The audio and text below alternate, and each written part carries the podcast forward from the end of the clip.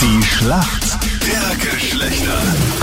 Es ist das ewige Duell zwischen Mann und Frau. Zehn Minuten nach sieben ist es. Magdalena gegen den André. Magdalena, warum kennt sich gut aus in der Männerwelt? Naja, schauen wir mal, ob das wirklich so ist.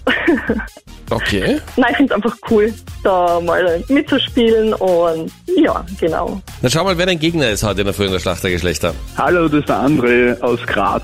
André, warum kennst du dich gut aus in der Welt der Frauen? Also, ja, ich habe wirklich viele weibliche Freundinnen und äh, bin quasi so, ja, Best Friend von alle und äh, ja, werde mit, mit Themen, äh, gehe halt mit Themen um und bin eigentlich der Ratgeber für alles, was, Okay. was meine, äh, meine Girls brauchen von dem her. Deine Girls. André, das klingt so schwer nach Friendzone, es tut mir leid.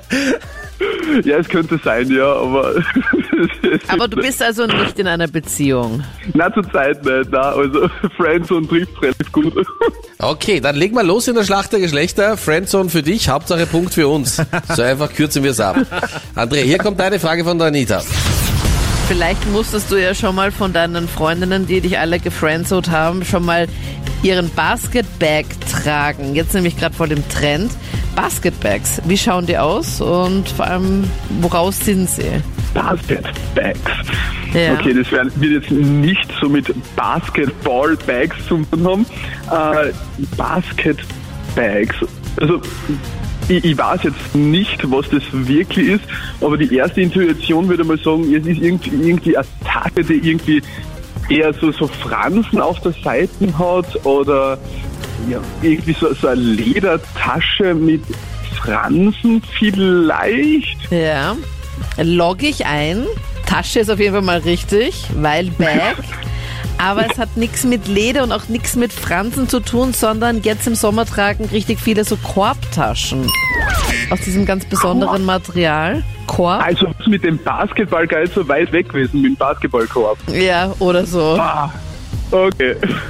Also nicht weit weg, aber doch daneben. Magdalena, jetzt bist du dran. André ist an Anitas Frage gescheitert. Hier kommt deine Frage von Freddy.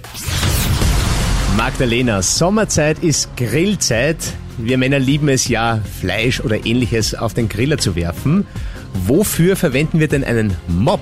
Ähm, einen Mob. Einen Mop. Beim Grillen, nicht beim- beim Putzen. Nein, beim Grillen. Okay, na, ich wollte gerade sagen, fürs Eis ist, würde mir, würde mir eigentlich was einfallen eben zum Sauermachen vom Grill, weil ein Mob kenne ich eher so in der Richtung. Und, hm, vielleicht, wo man was anstreichen kann, vielleicht das Fleisch marinieren kann oder so. Ich habe das leichte Gefühl, du hast eventuell schon mal einen Mop benutzt. Es ist nämlich der Pinsel, der aussieht wie ein Wischmopp, um eben das Grillgut zu bestreichen mit Marinade. Ich habe mir gedacht, mit einem normalen Mob, da wischt man irgendwie so. So kenne ich das eben, wenn man mal zum Beispiel den Boden von der Wohnung wischt. Da könntest du Und das ganze Schwein moppen mit dem ganzen Mop. Aber der ist ein bisschen kleiner, der, genau. der Grillmop. Magdalena, ziemlicher Jackpot, muss ich sagen. Magdalena, Okay. Frage richtig beantwortet. Ja, voll cool. Und damit wieder mal Punkt an die Mädels.